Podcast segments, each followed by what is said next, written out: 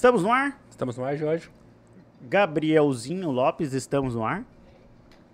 Então, seja muito bem-vindo ao Tudo Menos Político, episódio número 53 da temporada 3. Eu sou Jorge Aguiar, as minhas redes sociais estarão passando aqui embaixo agora. Ah, Aliás, Gabrielzinho, as minhas redes sociais estão passando aqui? Eu duvido. Sim. Ah, é, o Gabrielzinho, cara, é- Ele tá, ele tá triste hoje. eu, po- eu posso contar o que rolou hoje ou Pode, não? cara, Cara. Gabrielzinho foi o cara que teve o carro apreendido hoje pela Prefeitura Municipal de Cuiabá. Então vamos falar, comunicar com... Ô, Manuel Pinheiro, O Manuel Pedro devolve o- levou o carro dele. Porra, cara, devolve o carro do Gabrielzinho, cara. Eu acho que quem, quem leva um Uno velho apreendido não vai pro céu. É, mano. Não, pelo amor de Deus. Não vai pro céu. Eu estou ao lado desse cara bonitão, desse cara né, de 1,96m, ah, dos olhos verdes e que hoje tá fazendo mais uma primavera. Rafael Milas, cara, Ei, parabéns. cara, que grande honra estar com você. Saiba que você é o irmão que, ah, de outras mães, né? É, tem que ser, porque nós somos um pouco diferentes. É claro que eu sou mais bonito. é, com certeza. Mas uma grande honra, cara. Parabéns, Deus te Valeu, abençoe. irmão. A gente já comeu junto. bolo. Já servimos bolo para nossa convidada de Que hoje. gostou muito do bolo. É. Eu vou, vou dar. Posso falar ou você quer falar é convidado? Cara, eu quero falar que é a convidada mais fofa do nosso programa, mais querida, É mais carinhosa, que é a Gisela Simona. É, É. Gisela Simona. Ela é cuiabana, advogada, esposa do Joacir. Ela é aluna do Renova. Fiquei feliz de Sério, saber. renova. Você sabia que o Gabrielzinho também é formado pelo Renova? Olha que maravilha. É, É. mas deixa eu descobrir que levaram o carro dele, que para o local errado. Vai perder o. Vai perder o posto lá no Renova. Ah, pelo PROS, ela foi candidata a deputada federal em 2018, obtendo 50.682 votos. Caramba. Ah, ela estufou a urna. Em 2020, foi candidata a prefeita de Cuiabá, ficando em terceiro lugar com 52.191 votos. Ela é servidora pública há mais de 10 anos na direção de defesa do consumidor no estado de Mato Grosso. E hoje dá honra de estar aqui com a gente. Gisela, muitíssimo obrigado. Você foi de fato uma fofa, uma querida, educadíssima. É, tudo que me falaram de você é de fato essa pessoa incrível que aceitou de pronto estar aqui com a gente. Então, muito obrigado por estar aqui com, no Tudo Menos Política. Bom, boa noite, Rafael, Jorge, a todos aí que estão assistindo, ouvindo a gente, né, no Tudo Menos Política. Né, é uma honra imensa estar aqui. Eu já sou fã do canal, estou inscrita no canal, né, e estou Que lá massa. sempre seguindo vocês e é, acompanhando aí esses bate-papos muito bacanas aqui, conhecendo mais, né, da vida das nossas das nossas personalidades mato-grossenses aqui, o que é muito bacana, né? É porque é isso, aqui a gente tem a oportunidade de saber um pouquinho mais do que aquilo que a mídia tradicional fala. Perfeito, né? cara. Ela tá nos outros programas, tá É. vendo? Ela é mais fofa. Cara, em três segundos Ninguém ela... entendeu isso até hoje no programa. É verdade. Duas pessoas ninguém entendeu. O nome, que era pra ser uma ironia. Você entendeu o nome, Gisela? Entendi, entendi. Que tem gente que aqui e fala, uai, mas vamos falar de política? A gente é, porque é ironia. Tem, pessoa- tem convidado que não entende. E da política, tá? da política, né? Não Mas, entende. Parabéns parabéns pelo seu dia. Ah, obrigado, Tá. que é meu aniversário hoje. Muitas felicidades aí pelo seu aniversário, né? Muita saúde na sua Amém. vida, né? E que esse sucesso que é seu, né? Que você transmite a todos aí com muita eh, sinergia, que ele continue fazendo Amém, parte da sua vida, amém. só ampliando. Obrigado, viu? É, tamo aí, junto. cara. Gisela, você já marcou, né, a- o seu nome na história de Cuiabá. Eu entendo, assim. Eu vejo que é, Cuiabá te conhece, estado de Mato Grosso te conhece hoje, sabe da sua seriedade, dessa essa pessoa que tem é, boas coisas, coisas boas para a nossa população. É, mas essa parte política nós já entendemos um pouco e a gente vai aprofundar um pouquinho mais nesse nosso bate-papo. Mas e a Gisela, que a gente não conhece? Você nasceu aonde? Você é filha de quem? que os cuiabanos falam. Sim.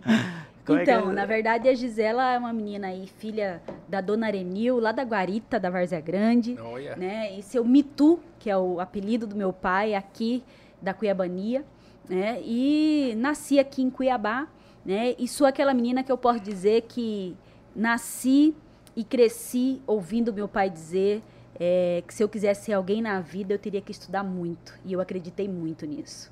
Né? E é isso que inspira todos os meus passos. Né? O fato de ser mulher, de ser negra, tudo isso foram fases que a gente foi vencendo com o conhecimento. Né? E esse conhecimento, felizmente, me fez aí, é, na verdade, estudar muito toda a minha vida. Uma filha aí, irmã de sete irmãos, cinco irmãos de sangue, mais sete de adoção. Caramba. Né? Então, as reuniões da minha família, quando todos eram, sempre foi festa. E né? quando dá briga também deve ser tenso. Mas Tenso. brigando. É. tenso, né? Mas nada que é, uma espada de São Jorge bem dada não resolver esse É, problema, boa, é né? É por aí. A educação sempre foi assim também dentro de casa para Aham. entrar nos trilhos. E, e é isso que me moveu. Então é, fiz direito aí junto ao Unemat, né? Eu sou da terceira turma do curso de direito da Universidade do Estado de Mato Grosso. Tive muita honra de brigar ali pelo reconhecimento do curso de direito. Então foi um momento importante da minha vida é, de participação coletiva para conseguir aquilo que era necessário para a Universidade do Estado de Mato Grosso, né? E o curso de direito ele me fez ver, ou pelo menos me inspirou muito é, essa questão da luta por direitos, né? Sim. Que e aquele sonho que eu carrego ainda, alguns me chamam de de poliana aí, porque eu acredito muito né, numa possibilidade de diminuir as desigualdades sociais.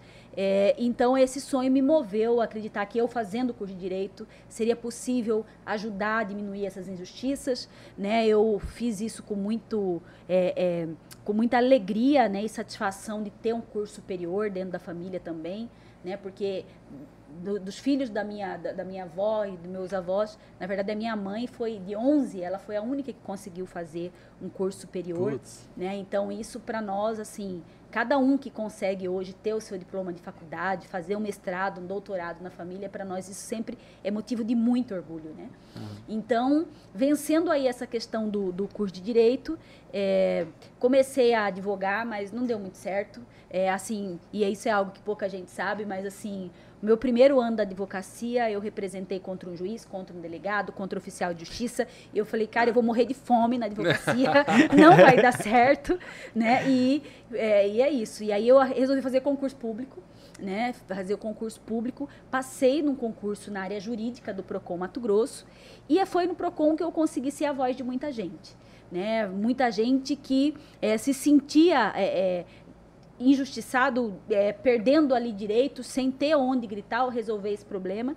Né? E ali foi o momento que eu estabeleci uma comunicação muito bacana, eh, principalmente com os cuiabanos e numa sequência com os matogrossenses. Né? E nessa ser voz de muita gente, eh, a gente acaba entrando em brigas e lutas que são necessárias. Né? Talvez a maior delas foi o entrave que eu tive com o transporte coletivo aqui no nosso estado, que como é, resultado disso foi a minha exoneração. Nem sei se todos Ah, me têm conta a isso história aí. muito claro. né? É, eu não sabia eu não disso, sabia disso. Não- É o que, que acontece? Lá em 2006 para 2007, né? é, nós tivemos aí um superfaturamento no transporte coletivo. Nossa, não deve acontecer É. em Cuiabá isso aí. Não, imagina. é, na Inglaterra. Mas, enfim, é, é, esse superfaturamento aí era o governo Pedro Tax, na época, né? Eu tive conhecimento e, como dirigente de PROCON, eu fiz o que era meu dever. Eu colhi provas, eu busquei informações e entreguei na mão do nosso governador. Né? Na crença, sim, de ter algo sério e justo sendo feito. Mas isso não aconteceu. Né? E o fato de eu ter protocolado aí junto ao Ministério Público e os órgãos oficiais, isso causou a minha exoneração, né? Foi um momento que eu coloquei nas minhas redes sociais isso, né? E, e foi um boom, né? Porque eu e quem segue minhas redes sabe que elas não são tão boas assim, mas da noite para o dia, assim, foram mais de 80 mil eh, visualizações daquele Caramba. material ali. É, e a partir dali, é, eu entendi que eu tinha muito sim a contribuir, que eu não podia desistir. Né? Não desisti, tanto que fui candidata a deputada federal. Assim, filiei no último dia permitido pela legislação eleitoral para filiar. Fui candidata a deputada federal, né, com pouquíssimo recurso financeiro, quase nada, né, ninguém tinha noção do que, que ia ser Gisela nas urnas. É, e aquela eleição eu tive uma resposta da população, né, de que valeu a pena os anos que eu me dediquei defendendo a população. Foram mais de 50 mil votos, como vocês falaram aqui, é, e isso, quer dizer, não ganhei a eleição, mas fiquei como primeira suplente de deputada federal. Primeira suplente de quatro, né? Que não deixaram eu assumir um dia sequer. Ah, pelo né? amor de Deus. Quem, quem que são esses quatro? Vamos, É, vamos- vamos falar vamos, deles, vamos esculhambar eles aqui. Começar, é. né? Então vamos começar aí. Neri Geller, né? Porra, É, Neri. Neri não deixou a gente assumir lá, o Emanuelzinho não deixou. O Manelzinho. Emanuelzinho. O cara queria ser padre? O Manel contou Manelzinho, aqui, ele ia ser ia padre. ser padre. Mas não tocou o coração Eu não dele. entendi. É. O cara ia ser padre, de noite podia. Não, quer saber? Eu não vou ser padre, eu vou ser político. Eu não entendi essa transição, Jorge. É, não rola. É, Então, E, e ainda e não aprendeu nada lá no, no seminário, que não, e- não deu a, E compartilhar, né, cara? É, exatamente, pô. e tem ainda a Rosa Neide e tem A também Rosa Neide. a Rosa Neide e também tem o Medeiros. Como é que chama? A Madeira eu até esperava isso dele. Vocês divergem muito, mas cadê a, a, a Rosa Neide? Cadê a soro- sororidade? Chama? Sabe, Sororidade? sabe o que acontece? É, eu acho que falta um pouquinho também de senso de que ninguém chega lá sozinho. É por aí, né? Né? A contribuição não foi pequena, né? Aham. Então nós fizemos aí esses, esses mais de 50 mil votos, mas infelizmente não houve eh, nenhum espaço para que a gente assumisse, né? E é por isso que o sonho de ser deputada federal não acabou. Mas enfim, nessa eleição de 2018, o fato de ter sido a candidata com o maior número de votos na capital, né? E naquele momento foram 12% dos votos válidos na capital, né? Eh, foram 33 mil votos só aqui. Então, nos impulsionou a candidatura para a prefeitura. Né? Então, é, fomos para uma candidatura, o que é, poderia ser para alguns é, uma loucura, talvez, né? porque a gente não tinha nem apoio da máquina atual da prefeitura e nem sequer o apoio do governo do estado. Então, é, parecia algo quase impossível, né? mas eu falo que a gente bateu na trave. Né? Uhum. Mais um pouquinho de dias ali Mas de- uma semana de campanha. de campanha poderia ter encaixado. E as pesquisas já diziam que se nós fôssemos para o segundo turno, nós venceríamos aí qualquer um dos adversários, né? Então, nós acreditamos e fizemos uma campanha propositiva, né? Investir naquilo que eu acredito que eu mais posso contribuir com Cuiabá, que foi estudando e trazendo soluções para os problemas de Cuiabá. Fizemos uma campanha muito propositiva, né? É, no sentido de mostrar os problemas, mas mostrar quais seriam as soluções para vários Uhum. dos problemas que nós temos em Cuiabá. E isso levou aí com que 52.191 cuiabanos depositassem essa confiança nas urnas. O que a gente é, fala obrigado todo momento que tem a oportunidade e aproveitando aí toda a audiência de vocês para agradecer novamente o povo cuiabano por essa acolhida. Na sua percepção, qual a campanha mais difícil? Para parlamentar, para deputado federal? Ou você acha que o executivo é um desafio a mais, essencialmente porque você tem que apontar o problema e a solução? A majoritária é mais difícil. Não necessariamente por ter que apontar o problema e a solução, mas por conta é, exatamente da exposição que você tem. Né?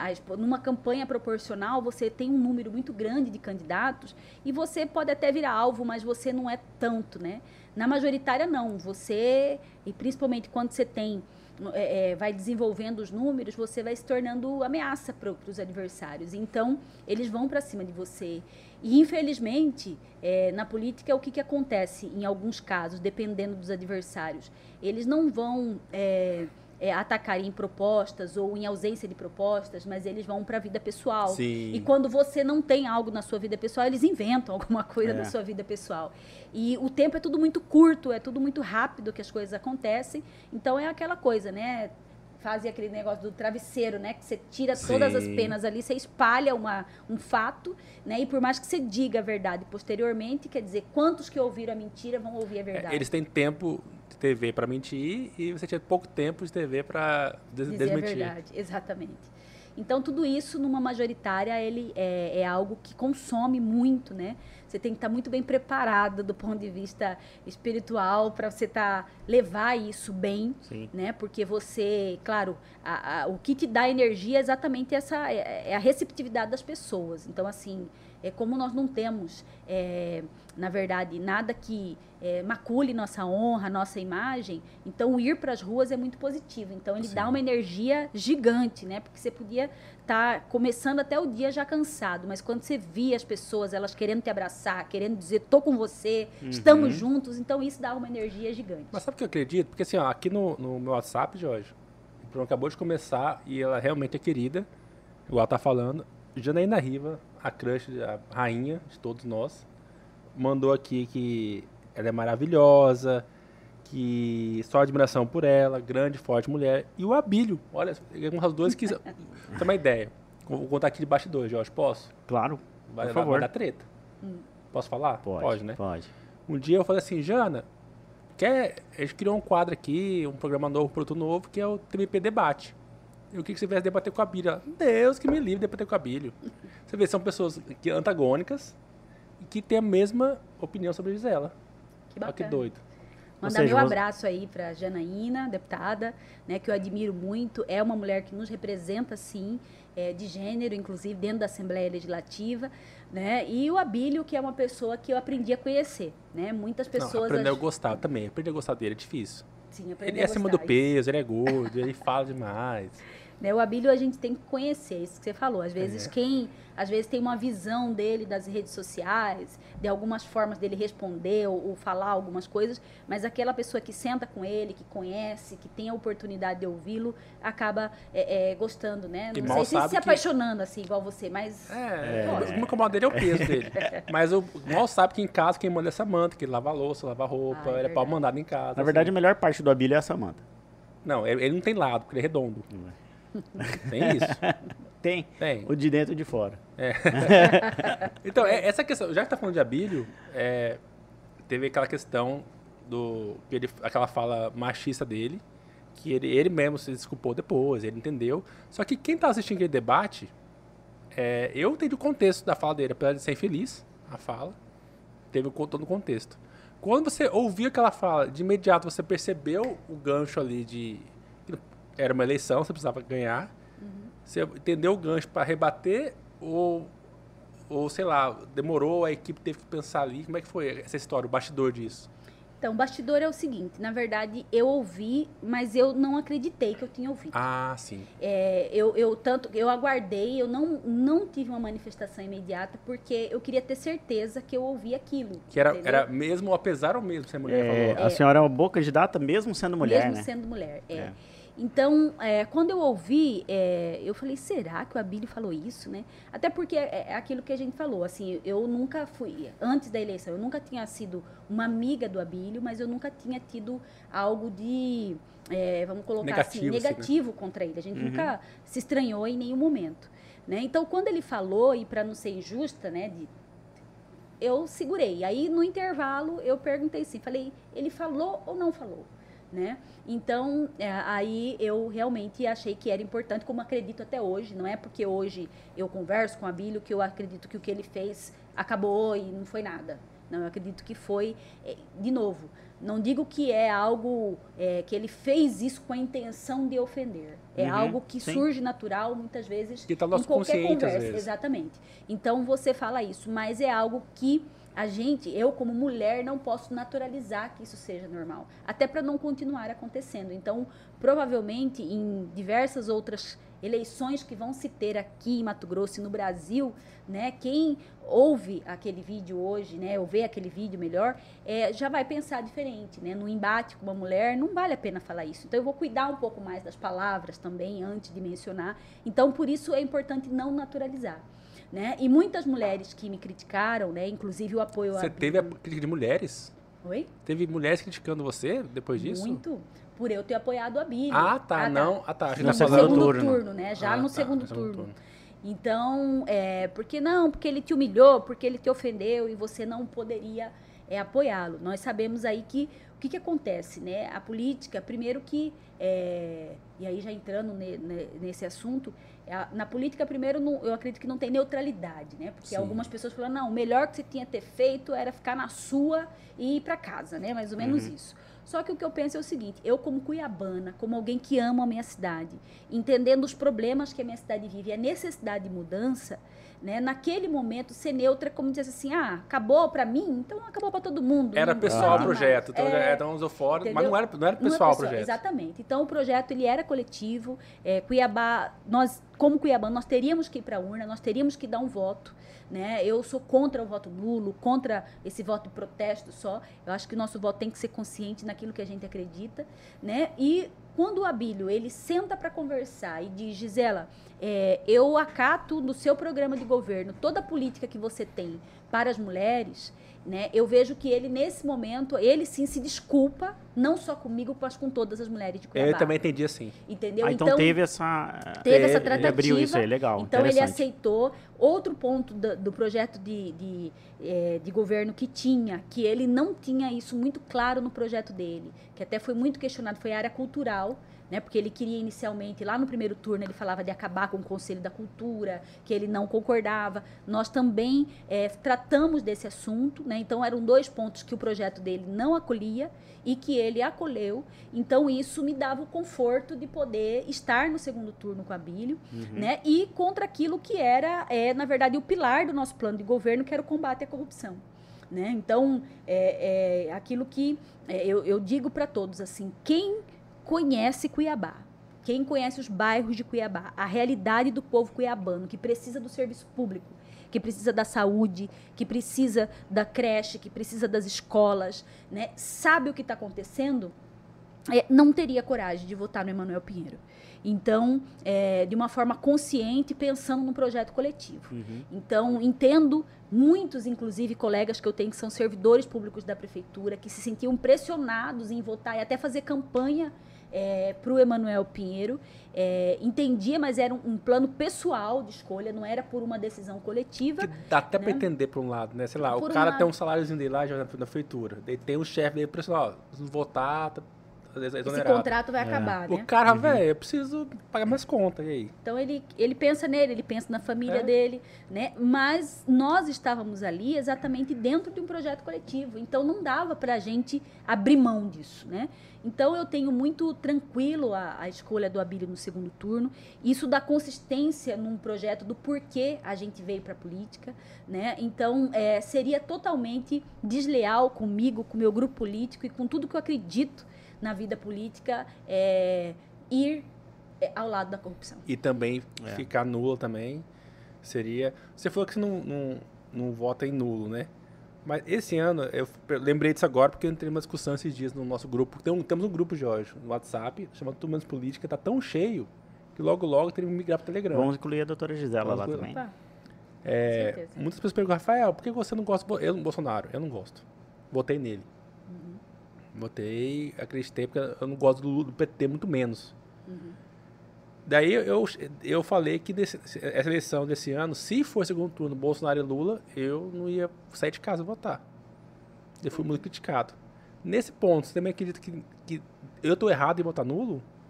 Porque, cara, então, são duas opções. Eu não concordo, Rafael. Por quê? Porque, primeiro, no, alguém vai ser o presidente desse país. E você tem que dar a sua parcela de contribuição como cidadão dentro de um espaço democrático que nós temos de participar desse momento. Então, por exemplo, eu que hoje sou de um partido de centro, né, em que o partido em si não tem nenhum candidato a presidente Sim. da República e que nós estamos livres aí para esse apoio, eu vou ser muito sincera com você aqui. Eu não, é, é, não me sinto confortável hoje nem de apoiar Lula e nem Bolsonaro. É, estamos juntos, é. Por quê? Porque eu não gosto do radicalismo que se usa é, para poder se defender suas bandeiras, entendeu? E nem das decisões extremas que se tomam. Mas nós vamos ter que tomar uma decisão. Quem te faz, então, entendeu? em você, eleição? nós vamos ter que tomar uma decisão. Né? Estamos aguardando aí, porque é como se diz, né? É igual eu estou dizendo, e depois a gente pode conversar sobre isso. Como uma pré-candidata, eu estou vivendo todo o drama de uma formação de chapa. Né? Então, assim, mas ainda acredito que daqui até 2 de abril, que é o prazo máximo para se fazer essas chapas, é, como diz o Cuiabano, muita água vai passar por baixo da ponte. Uhum. Como eu acredito que daqui até as convenções presidenciais, também muita água ainda vai rolar. Aí, é, eu estou aguardando, para ser é, muito transparente. Eu, eu, penso igual a senhora, no caso do, do, do Manuel Pinheiro, né? Você falou, ah, corrupção. Igual eu penso sobre, sobre o Lula. Cara, uma corrupção deflagrada, um país gigantesco. Eu não consigo votar nele. Por outro lado, o Bolsonaro, que é um cara que não cumpriu nenhuma promessa, na minha, opinião, que prometeu e está deixando uma bagunça o governo dele. Parece que ele está lá de boa, tá passeando, entendeu? Então, minha opinião. É, então eu fico, não sei, eu falo, eu te falo com humildade, não sei o que fazer. Não sei. Muitos porque... brasileiros estão nessa, vivendo essa situação, né? Agora é isso, tem que pesar, né? Eu consigo avaliar coisas boas que foram feitas no governo do Lula, coisas boas que foram feitas no governo Bolsonaro, nem sempre atingindo as expectativas que nós temos, né? Mas é, é isso, assim, a, a, política ela nos dá uma oportunidade exatamente de fazer essa reflexão, é. de rever esses conceitos para que a gente tome a nossa decisão. O Abílio, a, a, a, discussão com o Abílio, inclusive, o Abílio mandou mensagem agora, inclusive, ó. Pessoal, Turmas Política, manda um abração para Gisela e parabéns ao Milas pelo aniversário. Obrigado. Valeu, Abílio. Um abraço.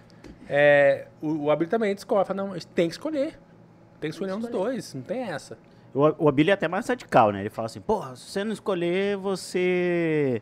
é, como é que ele fala? Que não, po- não, po- não pode nem é, comentar depois, Não, mas reclamar, um é, eu assim, entendi né? o que dizer. Não quis ser radical assim nesse ponto, mas. E você, o que você pensa de hoje? Sobre dessa isso aí? É, Cara, eu não sei o que eu penso, eu acho que esse... mas é difícil? A verdade, é, assim, a, a situação de nós três, eu acho que é de to- a maioria esmagadora da população brasileira, que a gente está vivendo um mundo muito polarizado, e eu já falei aqui nesse programa diversas vezes que enquanto a gente polariza, ninguém discute Brasil. Exato. Sabe isso que você falou? Eu conhecia Cuiabá, eu olhei no- nos olhos das pessoas, eu sabia dos problemas, eu sabia e tentava encontrar soluções e coisas palpáveis.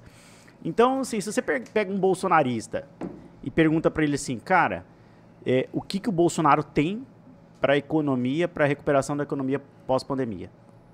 O o bolsonarista não sabe. Você pega um lulista, Rafa, e fala assim, cara, o que, que o Lula tem para a economia do país? Ele vai "É comer picanha. É. É só que ele fica falando. Então, assim, ninguém discute país, porra. Então, eu acho que essa polarização é muito ruim, muito Gisela. ruim. Tem razão. É, você, você, por exemplo, eu, eu sigo, eu sigo Lula e eu sigo Bolsonaro.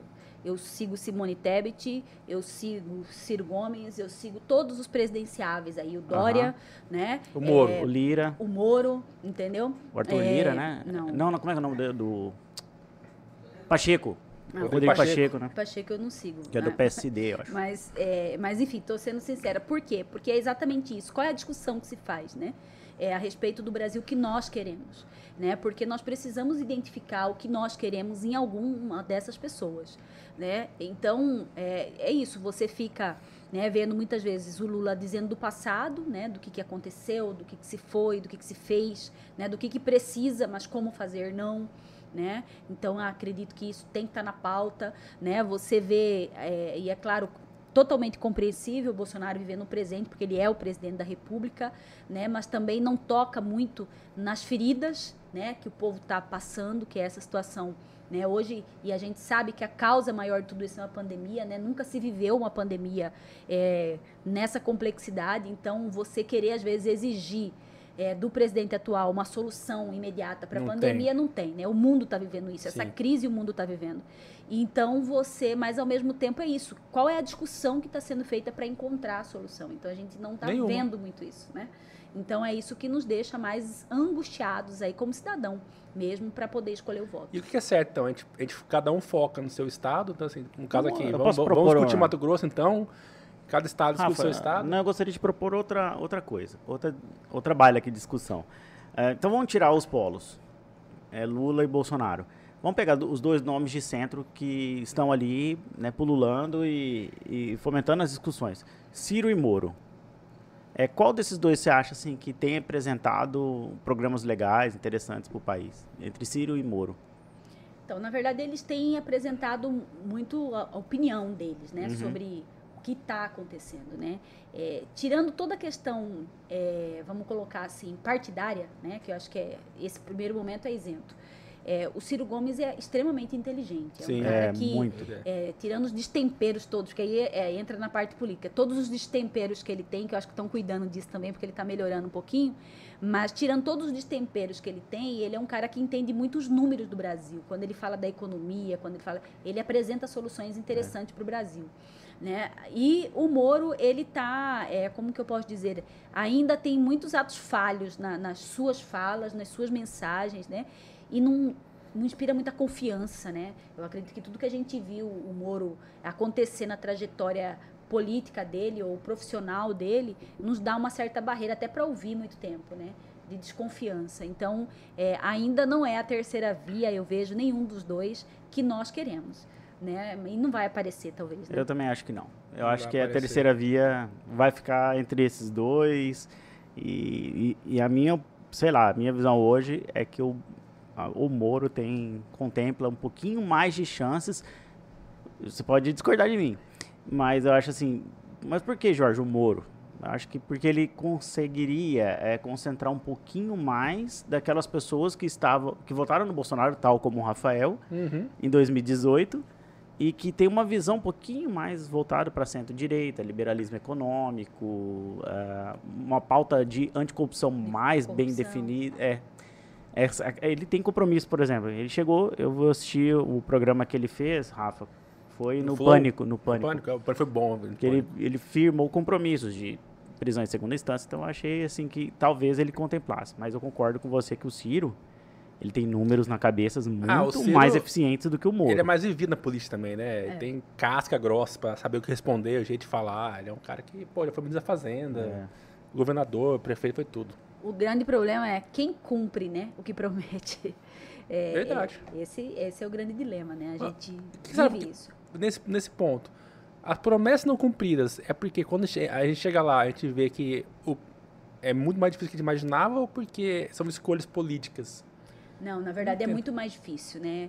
É, por exemplo, você vê o atual cenário. Eu acredito que muitas das coisas que Bolsonaro prometeu e não cumpriu é exatamente como funciona o sistema hoje nosso, né? E tá aí um dos motivos que se quer diminuir o número de partidos no país.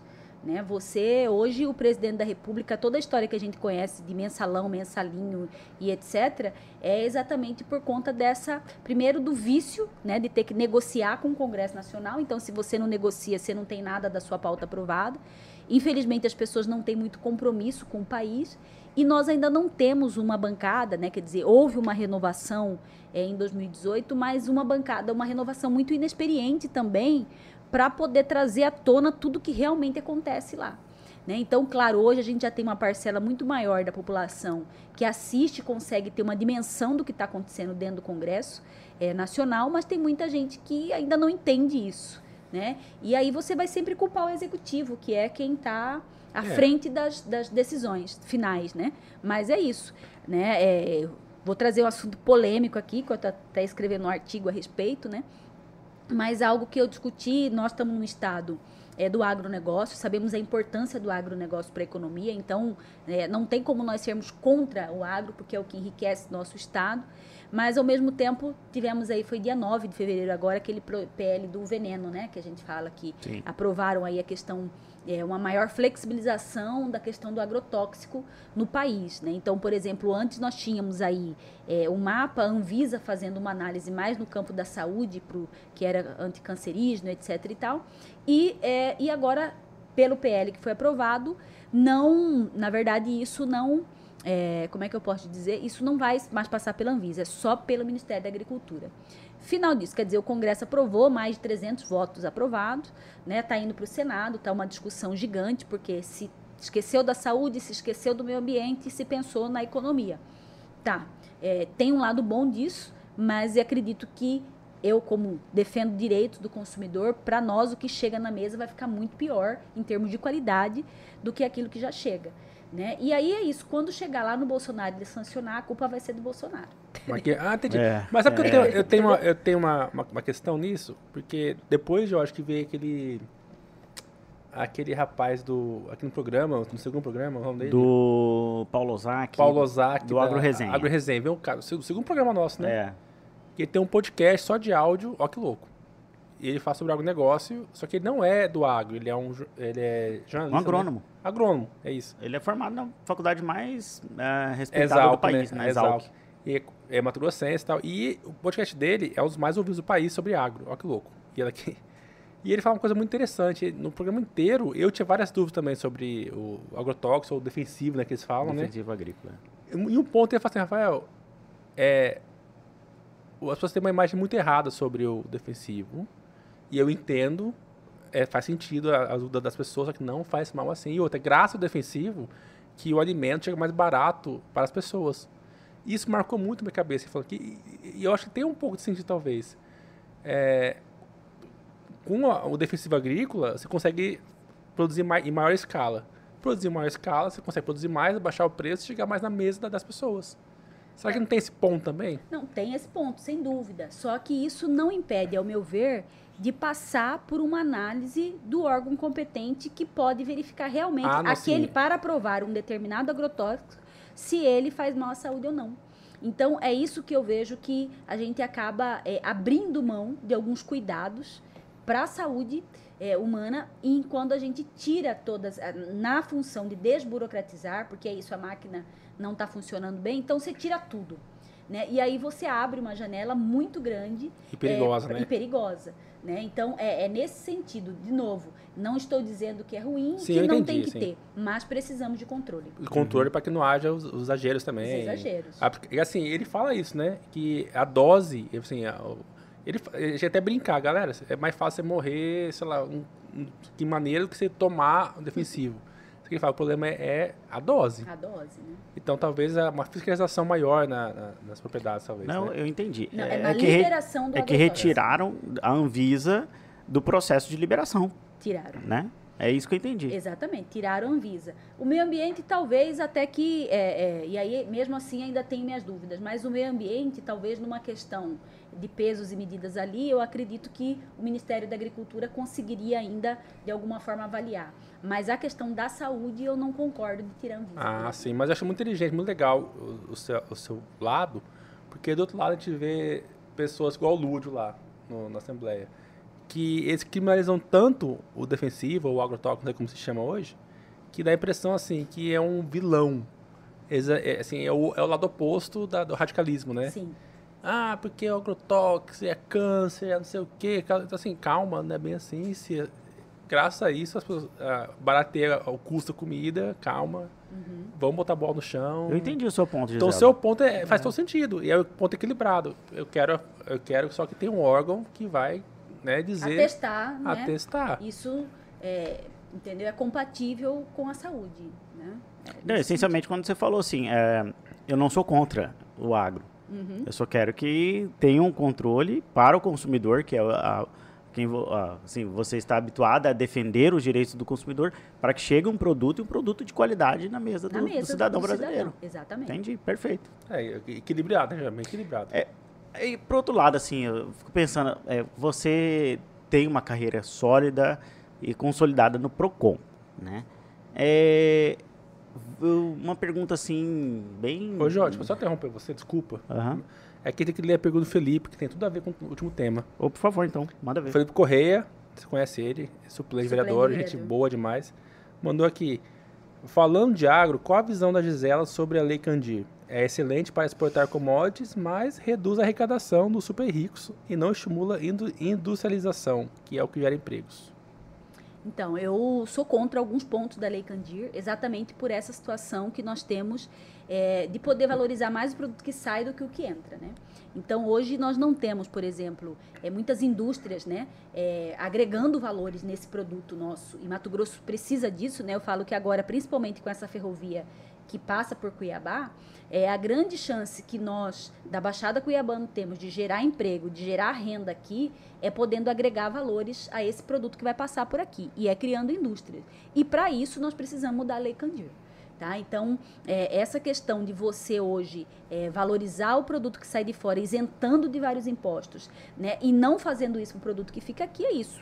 O produto sai daqui e volta mais caro. É por isso que é tão caro para nós um produto que deveria ser barato. Então, isso Né? resolve em Brasília, então? Isso resolve em Brasília, na Lei Candir, que é uma lei federal. Uhum. Hein, Gisela, é, tomando o raciocínio, você tem uma carreira consolidada no PROCON. Você não acha que, às vezes, também isso pode, ou se, me responda, se já trouxe algum tipo de desgaste também, porque você, em muitos momentos da sua carreira, você tem que aplicar multa, tá? isso não gera algum tipo de desgaste com o setor empresarial? Não existem aqueles empresários que não compreendem esse papel, né? Uhum. Inclusive, na campanha para majoritária, eu fui, né? Todos os candidatos a prefeito passaram por aquela, aquela sabatina lá na- no CDL, né? Ah, foi, eu lembro, eu lembro Então, na Fiente, né? Então, foi o momento que, assim, eu fui meio tensa para lá, porque eu falei, nossa, agora os empresários vão tirar Vão pra sangue de cima mim. de mim, né? né? Mas assim, o que, que eu tenho muito claro na minha vida? É, todas as multas que eu já apliquei, ou as ações que eu coordenei, é, que, se- que atingiram algum segmento, elas foram estritamente dentro da legalidade. Uhum. Eu sou uma pessoa hoje que eu tenho a tranquilidade de qualquer um que for olhar minha vida funcional, né, e ver o que eu já apliquei de sanção administrativa foi de fato por infringência da norma. É, você não tem prazer Entendeu? em fazer isso, né? Dá- Claro que não. É, é isso, assim, quando você, principalmente quem é o servidor, é, servidor público, nós temos que fazer aquilo que está na lei. né? Quem aprova a lei não é o servidor do PROCON, né? Tanto que em alguns momentos, como eu tava, quando estava dirigente, é, vou citar um exemplo aqui. É, aprovaram o tempo é, de, da fila nas lotéricas. É, eu As- lembro disso. As lotéricas, vocês sabem o tamanho que elas são minúsculas, não cabe nem as pessoas dentro da lotérica, dependendo do dia, as pessoas fazem fila no sol, na chuva, né? Porque as lotéricas foram feitas para o atendimento rápido ali de apostas, mas Uhum. usaram a usar como banco, né? É, pagar conta, sacar dinheiro e etc. Então, se tornou uma fila muito grande.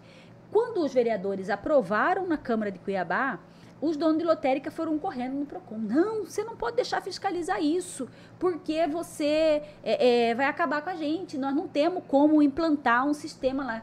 Eu falei, senhores, eu entendo perfeitamente.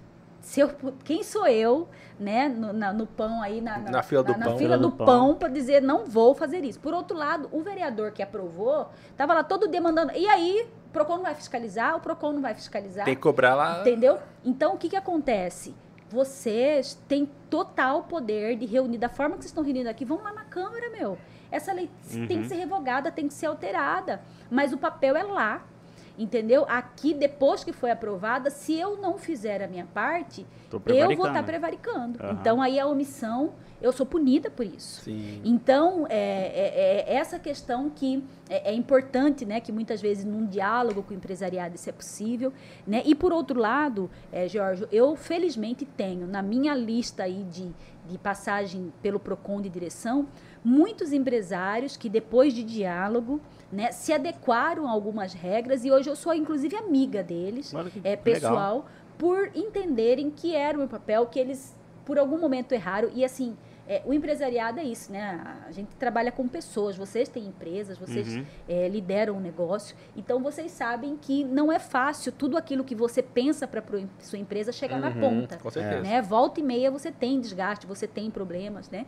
O que eu acredito é, é possível ter mudanças. Agora mesmo, recentemente, houve uma mudança no decreto federal, que eu concordo com ela em muitas situações, de que, por exemplo, toda microempresa, é, empresa de pequeno porte, quando tem uma fiscalização, ela tem que ter primeiro, a, a- ela tem que ter a dupla visita, né? Que a primeira sempre tem que ser preventiva, né? E depois apenas a, a repressiva. Uhum. O que, que isso já faz, né? E evita com que você tenha um fiscal que bate na porta só para multar. Sim. Então ele tem que ter esse primeiro papel de poder passar, de poder educar para num segundo momento poder punir. Tem o efeito Então, pedagógico primeiro. né? Efeito pedagógico. Então, isso é uma questão de legislação.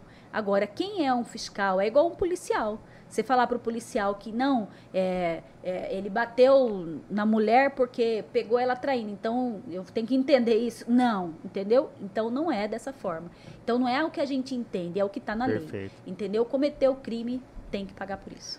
Eu te coloquei na, primeiro na situação, assim, ruim, né? Pô, ah, você ajuda, atrapalha e tal. Agora vamos pro lado bom.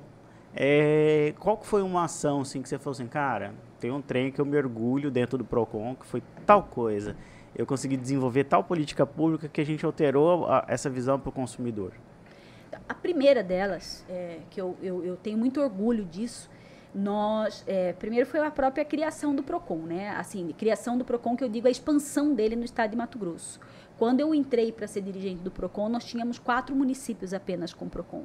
E com a minha entrada, a gente conseguiu levar isso para 50 municípios. Caramba. Caramba, Né? Gisela, Então, sério? Isso tudo- tudo governo bem de que- quem? Isso desde o governo Blairo Maggi, né, uma parte do governo Silval aí, é que nós conseguimos fazer esse trabalho.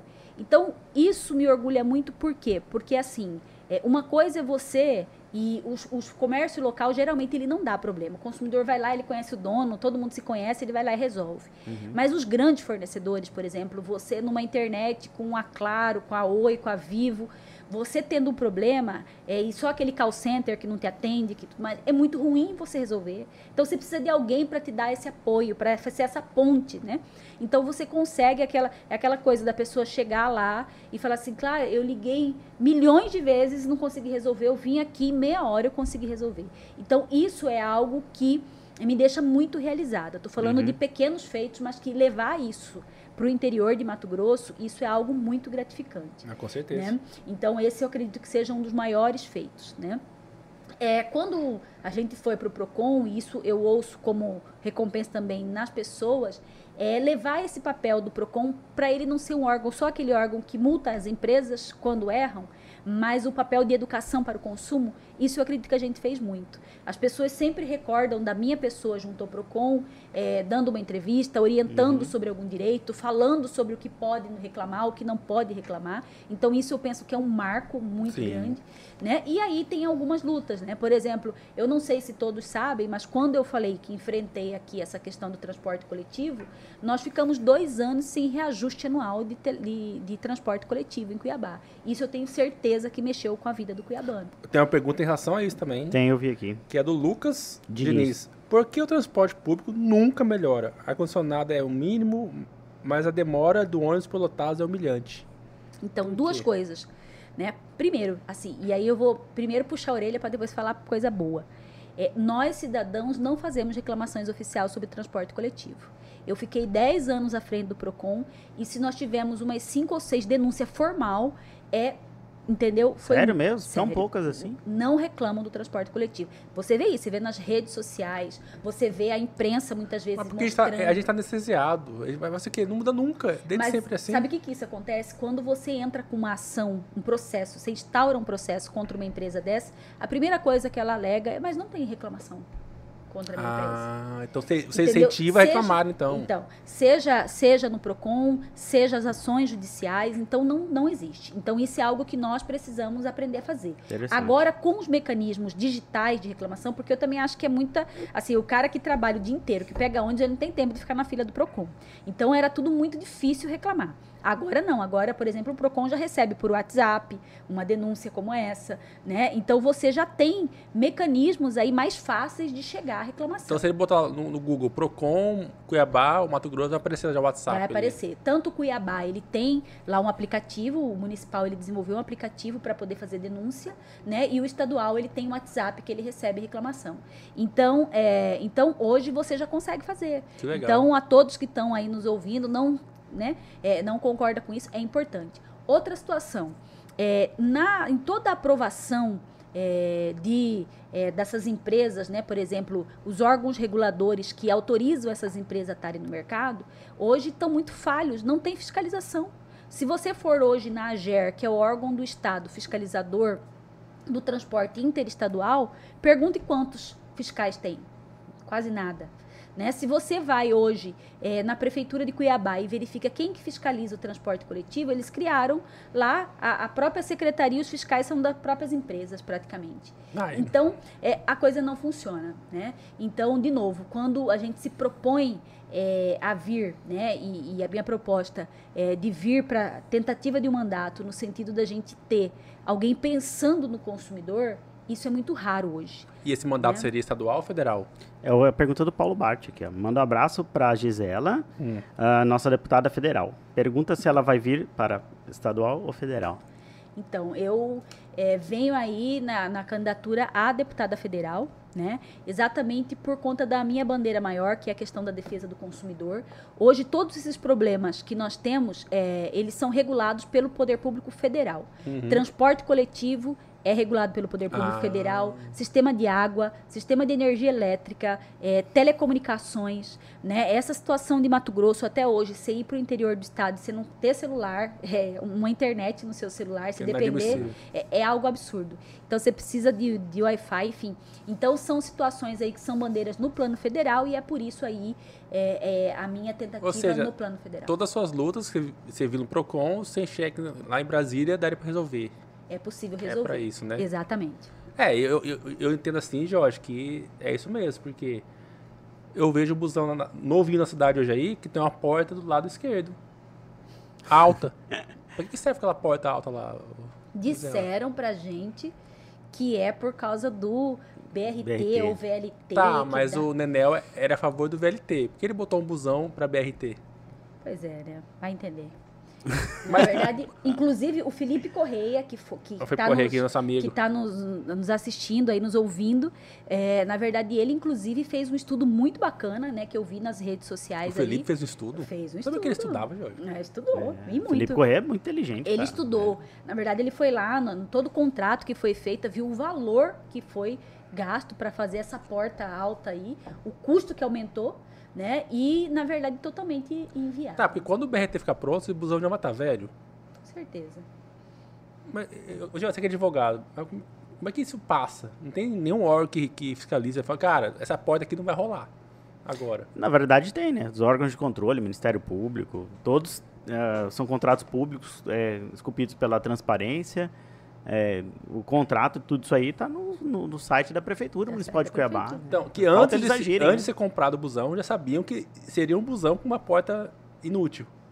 Mais caro, mas mesmo assim autorizaram comprar. É acho isso. que falta também isso, né, Gisela? O- Falta muito. E aí a nossa Câmara de Vereadores, né? Uhum. Mais uma vez, né? Essa situação. é, até assisti o dia, inclusive, que vocês entrevistaram o Diego Guimarães aí. Nosso Aham. abraço pro Gente Diego boa. também. É, que, e, na verdade, ele falando um pouco dessa situação da Câmara não saber o poder que tem, né? Porque, infelizmente, não é uma realidade só de Cuiabá, mas em muitos municípios você vê uma Câmara de Vereadores a serviço do Executivo e acabam não fazendo esse papel tão importante é, que o vereador tem, que um deputado tem, né? Que é de fiscalizar. Pelo contrário, acho que a Câmara de Cuiabá Tinha tudo ela retrocedeu. É, por exemplo, quando o Abílio começou, naqueles momentos dele, vereador, a fiscalizar, eles foram e retiraram o poder dele requisitar documentos e, e de entrar fiscalizando e tal. Falaram que para fiscalizar ele tem que marcar dia e hora. Retrocesso. Ah, né? pelo amor Total. de Deus, né? A gente tá. Nós ret... Houve-se um Imagina, retrocesso pra gigantesco. fiscalizar, você quer avisar, ó, eu tô indo aí, ó, o ofício aqui, porque Arruma olha, tudo aí, arruma organiza. tudo, tranca as gavetas, que eu tô chegando aí. Já pensou, Gisela? Você lá no. Procon fala- ligar pra empresa e falar assim, ó, tal dia eu vou fiscalizar Receba uma você. denúncia aqui, eu tô indo aí. Que absurdo, né? É, cara, Cuiabá. Isso é, Cuiabá. Mas pior que o Nenel teve aqui, Jorge, tomando cerveja, ele é legal, cara. E o que você acha disso? É, eu não tenho nada pra falar, não. Eu acho que. É, Eu quero a sua opinião, Jorge Aguiar. O que, que eu penso Ele é bom tomar cerveja, não é? É assim, ele é, é assim, eu amo odiar o, o Manuel Pinheiro, porque ele, pessoalmente, ele é gente boa. Gente Você boa. quase abraça ele, mas daí eu fico vendo as coisas que rolam na prefeitura, eu fico brabo. É por aí. É, é isso. Como É. mudar isso, Jorge? Votando de zero federal. É, tem que mudar o Emanuel. É, e tem mais um pedido aí de afastamento dele da prefeitura, né? É, Esse é o ponto. Como que você tá vendo a gestão dele? Então, infelizmente, não houve mudanças, né? É, inclusive, interessante até falar aqui no programa de vocês, né? Quando nós fizemos a decisão de ir para o segundo turno, é, o Emanuel Pinheiro pediu para conversar com a gente, né? Na, na questão do de eventual apoio a ele no segundo turno. Né? E a primeira fala que ele fez é no sentido de dizer: eu vou mudar todos que estão lá na prefeitura hoje. Nós vamos fazer uma gestão diferenciada. Né? Isso não aconteceu. Nós, claro, nós não o apoiamos, mas é, é algo que, diante de tudo que ele estava ouvindo nas ruas, ali na eleição também, tinha esse clamor né? por uma mudança. Não é, na verdade, a mudança talvez de pessoas, mas é uma mudança da forma de gestão É isso. né? Então, o que que acontece? Isso não aconteceu, né? E aí a gente verifica a continuidade daquilo que no primeiro mandato a gente já tinha visto e uma constatação, né? Porque essa situação que nós é, lutamos lá no primeiro turno, defendemos no segundo turno, que era o combate à corrupção, tudo isso foi demonstrado. Né, que na verdade ninguém estava mentindo, ninguém estava falando só porque era uma campanha eleitoral, mas é porque realmente era a verdade. Né? Então, nesse contexto, eu vejo que tem muito a desejar na Prefeitura de Cuiabá. Nós estamos sentindo na pele como a nossa cidade está sucateada, buraco para todos os lados. Né? Nós estamos vendo aí a saúde faltando é, medicamentos básicos e instrumentos básicos. Né? Você viu há poucos dias aí que foi uma coisa boa ter instalado, por exemplo, o é, para fazer o teste de Covid, Sim. mas agora já acabou, toda hora está faltando, né? O tanto de secretário de saúde preso, afastado. Exatamente. Então, essa situação é algo que faz com que a gente desaprove o modelo implantado na atual, no atual mandato. Agora eu vou fazer uma pergunta para Gisela, jurista. Hum. Ah, na sua percepção jurídica, a sua opinião, o seu parecer, o Emanuel já deveria estar afastado? Deveria. Minha opinião que existem provas suficientes, né, é, aí que demonstram é, esses indícios fortes de corrupção, né, e esses, esse malefício todo que tem causado à população. Existem situações que você tem como resolver, outras situações que você não tem como resolver. Né? Esse descumprimento reiterado dos taques que foram feitos com a prefeitura, né? essa situação é, é, da ausência de políticas públicas em alguns é, é espaços fundamentais, como é a própria saúde. Né? Então, tudo isso são motivos que, ao meu ver, é, já demonstram a necessidade desse afastamento. Perfeito. Pô, mas Ó, ele fez o HMC, cara. Tem uma, tem uma pergunta aqui do Vandley. Ele falou assim: Doutora Gisela, como a senhora analisa os candidatos eleitos pelo próximo embaixada, como João Batista e Brás, que não fortaleceram o partido em Cuiabá e Várzea Grande? Então, o PROS, ele inclusive passa por um processo de mudança, né? É, e aí, assim, é claro que cada um tem sua análise, é uma análise bem pessoal minha, né? É, o João Batista perdeu uma grande oportunidade, né, de poder construir né, de dar força para a construção do PROS em Mato Grosso. Porque o PROS é um partido que tem oito anos no Brasil, então é um partido novo. Recente, né? É, é um partido de centro, tem um presidente que tem uma visão é, super profissional assim de partido, né? Trata como uma empresa, então assim é uma transparência é, e uma forma de gestão que surpreende qualquer um que se aprofunda um pouco na estrutura do PROS. E é isso, o PROS precisava é, ser um partido aberto para vir muita gente, né, para poder fazer lideranças novas dentro do estado de Mato Grosso. E o João Batista, na época, se é, contentou em colocar gente da Polícia Penal, que ele é um policial penal, uhum. em algumas provisórias aí no interior do estado de Mato Grosso e parou. Né? Então, não, isso não fez o partido ter a expansão que poderia ter.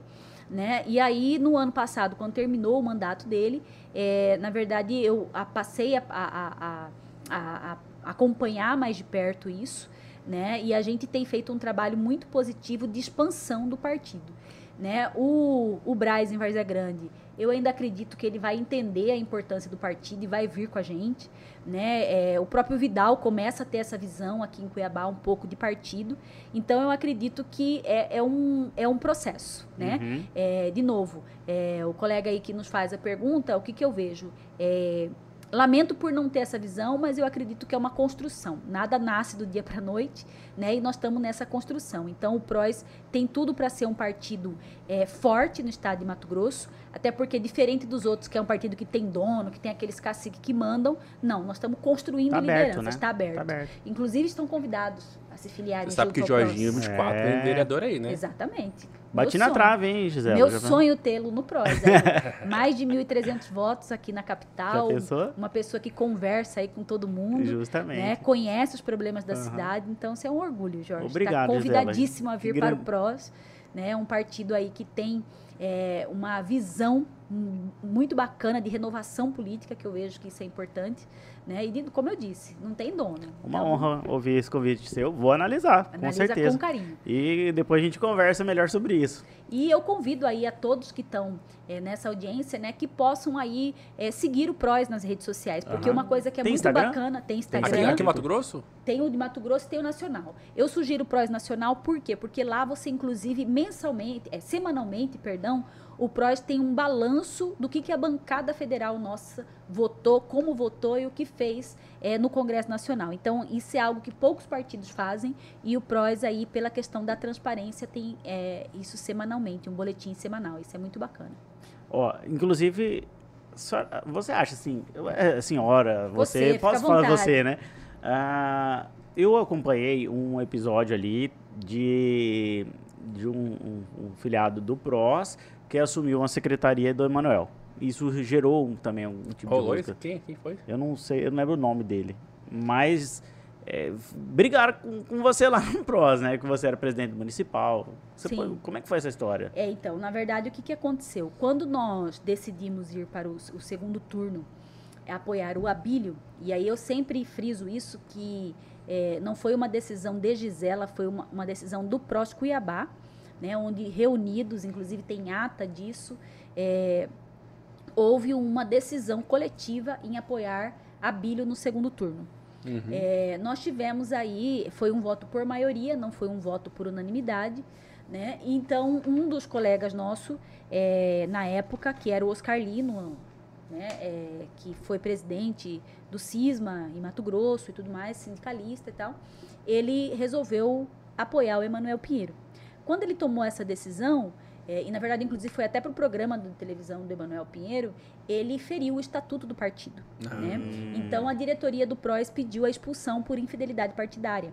Justo, É, claro. né? Então, acredito que isso está justo, né? A, é, foi aceito esse pedido, né? E ao invés dele entender o que fez e admitir, né? Inclusive foi para o lado do Emanuel e se tornou secretário municipal de turismo, é, ele começou a nos atacar nas redes sociais, né? É, Eu lembro disso aí. Começou na imprensa local, né? E até hoje ainda tenta nos atacar, hum, porque ele é segundo suplente, né? Então ele não quer perder a suplência. Então ele está brigando ainda, o processo não terminou porque ele recorreu dessa decisão, mas foi algo muito forte, porque inclusive na época nós tiramos o programa do ar com decisão judicial. Ele é segundo, segundo suplente aqui, eh, Gisele? Vereador. Vereador? É. Então ele tá. É o, o Vidal, Carlos Frederic Frederic e ele. Isso.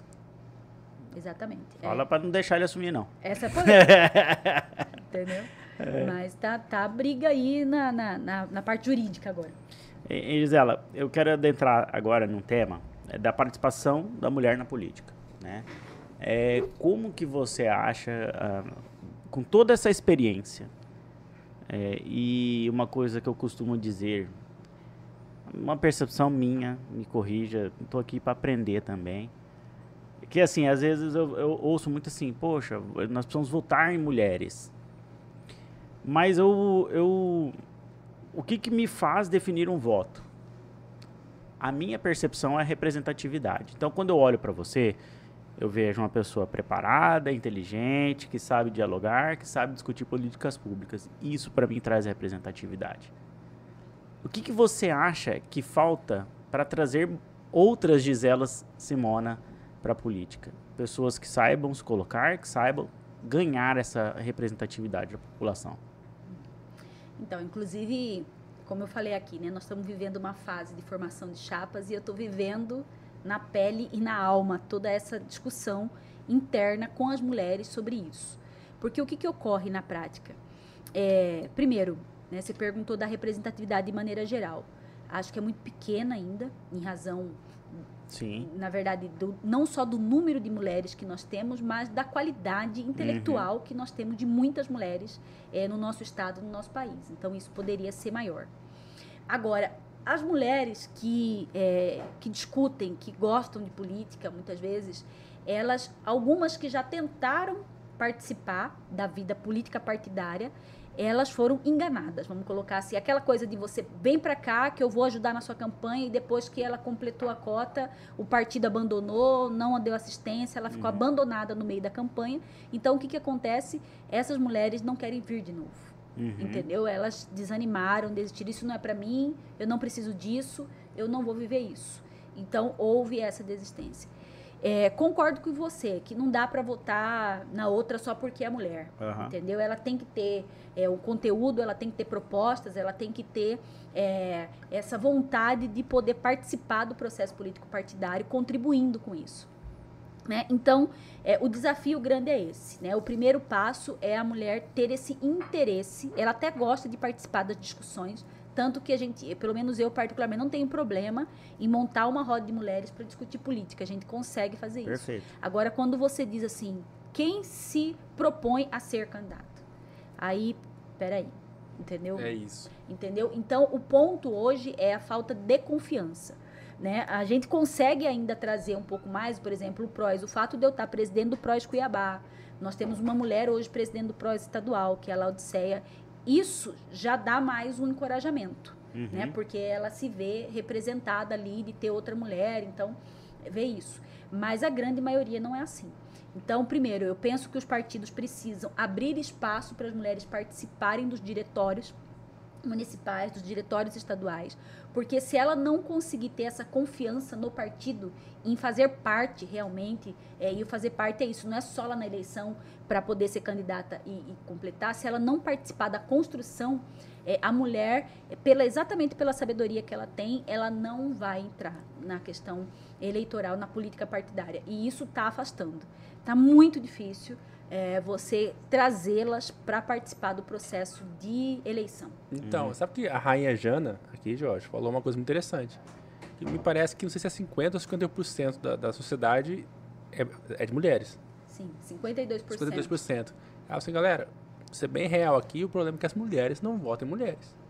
Tem esse problema também, né? Tem tem muito isso, né? Assim, na verdade começa a mudar um pouco, é por isso que se fala tanto, né? Alguns chamam isso de mimimi, mas a gente fala de empoderamento feminino, é para a mulher poder minimamente o que que a gente quer, de novo, que as mulheres prestem atenção nas candidaturas femininas, uhum. né? Você é, é mulher que está nos ouvindo, que está nos assistindo, é, tente ouvir qual é a proposta que aquela mulher que é candidata está trazendo né, para ver se você concorda ou não. Então, é para chamar a atenção das mulheres para essas candidaturas.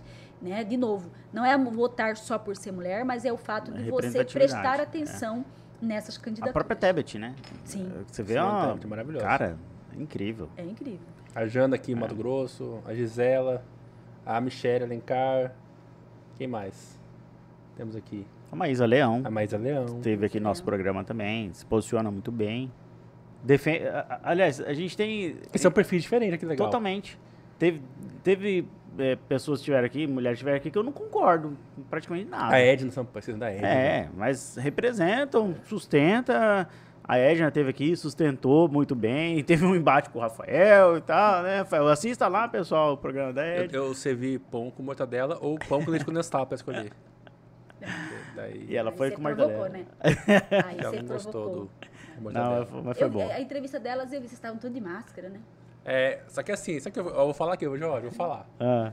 Lud e Edita, não, a Edita não, a Edita foi de boa, mas Lúdio, ele chegou aqui sem máscara. Uhum. Você botou a máscara não, no do é. programa. Ele botou, ele chegou de máscara, ficou de máscara. Não. Aí ele tirou pra, pra tomar uma cervejinha tomar com a gente. Uma, é. é, é assim, mas o discurso era só online, tá? Dele. Na hora da. Não, eu tô 24 horas de máscara, durmo de máscara, tomo banho de máscara e tal. Eu vou, de, eu vou, defender o Lute, cara. Né? Ele, ele ficou o máximo mas, que pôde, mas pra tomar uma cervejinha com a gente, ele tirou um pouquinho. Trocar ideia do sofazinho ali, tudo, daí, é. não, Mas é ruim que o, o, áudio fica ruim, né, cara? Fica meio. Mas, mas a, a, a, vereadora Edna, ela pediu pra, pra gente usar a máscara. Eu fiquei de máscara em respeito a ela, ela me pediu. Aquele momento do programa, nós não tínhamos vacina. Hoje tá é. todo mundo aqui vacinado tivesse oito, a gente tinha tomado as oito. É, eu tô três, o Gabriel três, o Rafa Não, só três. duas, cara. Minha vez chegou até agora. Não chegou a terceira aí? Eu já tomei as três já. Também. E ainda tem a quarta que eu peguei esse negócio ainda. Ah, daí, dez minutos depois, o Rafael tirou a máscara, diz ela. Não aguento. não dá pra falar. Eu, eu, sou, eu, tenho, eu tenho rinite, sinusite, cara. É. Aí o Rafael, ah, eu vou tirar a máscara. Já tirou. Ah, tirou a máscara, já ficou sem e pronto. Diz ela, se você tivesse hoje ah, no Congre na, na Câmara dos Deputados, você acha que estaria mais votando assim um pezinho na base do governo ou na da oposição do governo? Então, veja só, eu não sou oposição por oposição. Perfeito. Eu não gosto disso, não aprovo isso, sou contra isso. Aliás, tudo que é radical eu sou contra, entendeu? É aquilo que, que eu falei há pouco. Eu não, eu não vou me colocar nem como a, a favor do governo ou contra, mas eu analiso muitos projetos. Como eu disse agora há pouco aqui, né? Eu, eu mencionei um exemplo de um projeto de lei desse mês é, que foi aprovado aí na Câmara dos, dos Deputados. Não votaria a favor do PL dos venenos. Né? Uhum. Exatamente por entender a necessidade de passar por um crivo com relação à saúde, a questão do agrotóxico. Né? Talvez aí o fato de ser é, é, um projeto, inclusive, que veio pelo, pelo Lira, né? pelo presidente da casa, porque é do PP esse projeto. Então, por ser um projeto ali é, que talvez é, agrade o Bolsonaro, alguns poderiam falar, ah, você está contra Bolsonaro nesse caso. Não é o fato de ser contra, não. É realmente olhando é, o impacto que esse PL traz para a vida dos brasileiros. Né? Por outro lado, é isso. Eu acho que, tem que o que é bom tem que aprovar a medida provisória que o Bolsonaro fez recentemente com relação ao FIES, eu estou falando isso voltado muito para a área que eu, que Sim, eu, sim. que eu Sim. trabalho, né? Que é a questão do direito do consumidor.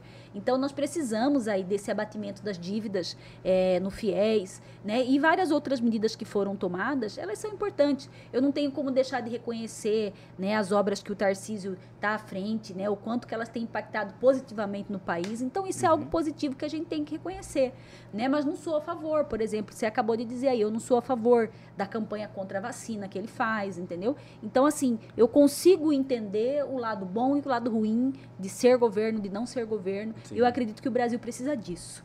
O Brasil precisa de pessoas que vão para o Congresso pensar nas pessoas, não em ser a favor de A e nem de B. Tá, vou fazer uma pegadinha que o Abiru, o Abiru o gordo, fez Ah. aqui, cara. Sim. É, e deu uma surra na gente, inclusive. Eita. É, porque eu, eu que trabalho com política a vida toda, me senti humilhado aqui pelo. pelo Ah, eu sei o que você vai fazer. Eu também fiquei, porra. Gisela, você Putz. consegue falar por nome quem são todos os deputados federais hoje eleitos? Do Brasil, Não, Mato Grosso, que estão lá Grosso. no. eu consigo falar o nome dos deputados federais, sim. Vamos lá. Você quer que a gente não soube? E eu vou, eu vou te falar o porquê, depois você vai entender. Vamos lá, um a um por um. Então vamos começar pelos que eu deveria poder substituir. É. Rosa Neide, Emanuelzinho, Neri Geller, é, é, já ia falar, é, Medeiros, né? Aí nós temos lá o Barbudo, nós temos é, no Barbudo, tá faltando três aí. Ah, quem que são? Tá vendo? Cara, até hoje eu não... Juarez, Eu não sei Juarez, também. Juarez. Carlos Bezerra, né? Imortal. É, O Imortal. 200 anos, tá lá hoje. E Não sei o último. Caraca, velho. Tá vendo? Gabrielzinho, ajuda a gente aí, Se Gabrielzinho. tiver um chat. Sabe por que eu falo isso? Eu, eu- é, significa que. Não é que é- nós somos meio burros, somos. Mas é porque essa galera não tá representando a gente. Eu não tô lembrando o nome deles. Exatamente, eu acho que isso... O fato da gente não parece. lembrar é ruim. Eu não né? tenho na memória assim uma atuação do Manelzinho Pinheiro lá em Brasília. Caramba, que massa, o Manelzinho tá lá, ó, representando. Não, pelo contrário. Mede- o Medeiros, cara, esteve aqui também, engraçadinho tal, bonitinho. Mas eu entro no Instagram dele, cara, é o dia inteiro lacrando a favor do Bolsonaro, só. Eu não vejo o trabalho dele, parlamentar. Então, ele esquece por causa disso. Então, eu tô falando isso porque eu não quero que... Eu quero que chegue lá ah, na próxima, no próximo mandato lá, que seja a Gisela, vamos saber, a Gisela Simone está lá. Sei lá, um Abílio está lá. Sabe, saber, o Aécio Rodrigues, que é pré-candidato também, estará lá. E saber das pessoas e, mano, tá lá porque ele, a, a- o perfil da Gisela é esse, consumidor, ela briga pelas pessoas, tal, do Aécio é esse aqui, de saber. Hoje a gente não sabe. Porque eu, não, eu não vejo eles trabalhando pela gente, não vejo. Pode ser que eu não seja errado. Aham. Mas eu não consigo lembrar, assim, pô, esse cara tá fazendo várias coisas legais, ó. É, isso é muito ruim, né? Na verdade, já tem um distanciamento físico, porque estão lá em Brasília, e hoje, mesmo com as redes sociais tão é, é, fazendo parte da vida das pessoas, a gente vê muito pouco ainda é o retorno, né? Do que estão fazendo, como estão fazendo. vê- E a gente viu, ó, a gente tá no meio da política. Imagina as pessoas comuns agora estão lá. Entendeu? Como, como isso é grave? Como isso é grave? É muito Jorge? grave. Cara, o dia que a Billy falou. Eu foi, um no, bosta, foi é. no primeiro programa nosso, há um ano atrás. É. Ele falou assim, cara, quem são os oito deputados federais? É, a gente, ah, fulano de tal, ah, lembrou de três, Lembrei quatro. do Medeiros, que é lacrador. Quatro, lembra de quatro. Porque... Gisela, cara, foi feio, cara. E a gente ficou assim, pô... Mas isso é sintoma né? disso, de não ter Quer falar, Gabriel? Leonardo. Doutor Leonardo, ó. obrigado. Gabriel. Valeu. Esse mesmo. Não sei. Então, e aí, e o que é pior, né? Por exemplo, se você sair na rua hoje e também perguntar para as pessoas em quem você votou para deputado federal, Pior ainda. entendeu? É pior ainda. Às vezes a pessoa vai passar um tempão que ela vai falar assim, cara, deputado federal, 2018, quem? Uhum. Entendeu? Não A lembra. gente tem que mudar isso, tem, Tem que que assim. mudar fato. isso. Tem que estar a Gisela lá, caramba, Gisela, ó, ela, ela, é- a bandeira dela é essa, briga por isso, eu consigo falar com ela, eu tô com, as, redes dela aqui, critiquei ela quando ela errou nisso, saber pelo menos quem é quem. E outra coisa, né, que a gente fala, e, e é bom até eu criticar, porque aí eu não vou poder fazer a mesma coisa. Mas os deputados federais, eh, que acabam tendo um escritório de representação aqui em Cuiabá, eles são nos prédios mais altos aqui da Avenida CPA. É, é, É. Então, assim, você não consegue, né? O povo não consegue chegar neles de forma alguma. Então você cria mais uma barreira ainda de acesso, né? Porque é isso, o celular você sabe que às vezes é humanamente até ele atender todo mundo. Mas aí você cria um escritório aqui que você não divulga o endereço, porque é quase um segredo, né? E você não, não fica inacessível às pessoas. Então é algo muito ruim, né? Que acaba É. criando um paredão que você não tem acesso mesmo. Tem isso também. Gisela, você acredita nessas pesquisas que estão rolando que o Lula tá tão na frente assim? Não acredito. Não acredito nessas pesquisas, assim, como eu já fui vítima de pesquisa, então... Eu é, também. Então isso é bem complicado, né? Mas eu, eu tenho muito receio dessas pesquisas e eu, pelo menos, parei de olhar. Porque pesquisa manipula a atenção de voto. Porque o brasileiro ainda tem aquela questão. Eu não posso perder voto, que é ridículo esse pensamento. Ah, se eu votar fulano vai perder, então eu vou perder meu voto. Não, gente. né, Pelo contrário, eu acredito- mantenha pela né, convicção. Sim, é, olha só, é, eu, é recente, né? Nós, aqui quem está nos assistindo e nos ouvindo vai lembrar. No segundo, na véspera do, da eleição, né, do primeiro turno, a gente estava subindo nas pesquisas, né? Nós ali praticamente empatamos com Roberto França, não sei se vocês vão Sim, lembrar disso. lembro, lembro. E aí sai aquela pesquisa nacional, né, que a gente estava aguardando. É, e a gente tinha, pelo sentimento das ruas, a gente tinha certeza que nós tínhamos é, subido. Teria que dar pelo menos 18 pontos ali é, na pesquisa. E de repente ela mostra a gente em queda. É, com todo respeito, assim, nós estávamos fazendo pesquisas internas também, né, semanalmente, e, e a gente sabia que o resultado não era esse. Mas isso fez, e nas ruas a gente sentiu depois da divulgação da pesquisa o quanto que isso influencia. Porque Uhum. muitas pessoas falaram assim, não, eu vou, tipo assim, Voto agora eu vou útil. votar, é, eu vou votar no Abílio porque ele tem chance de ir, você não tem. Entendeu?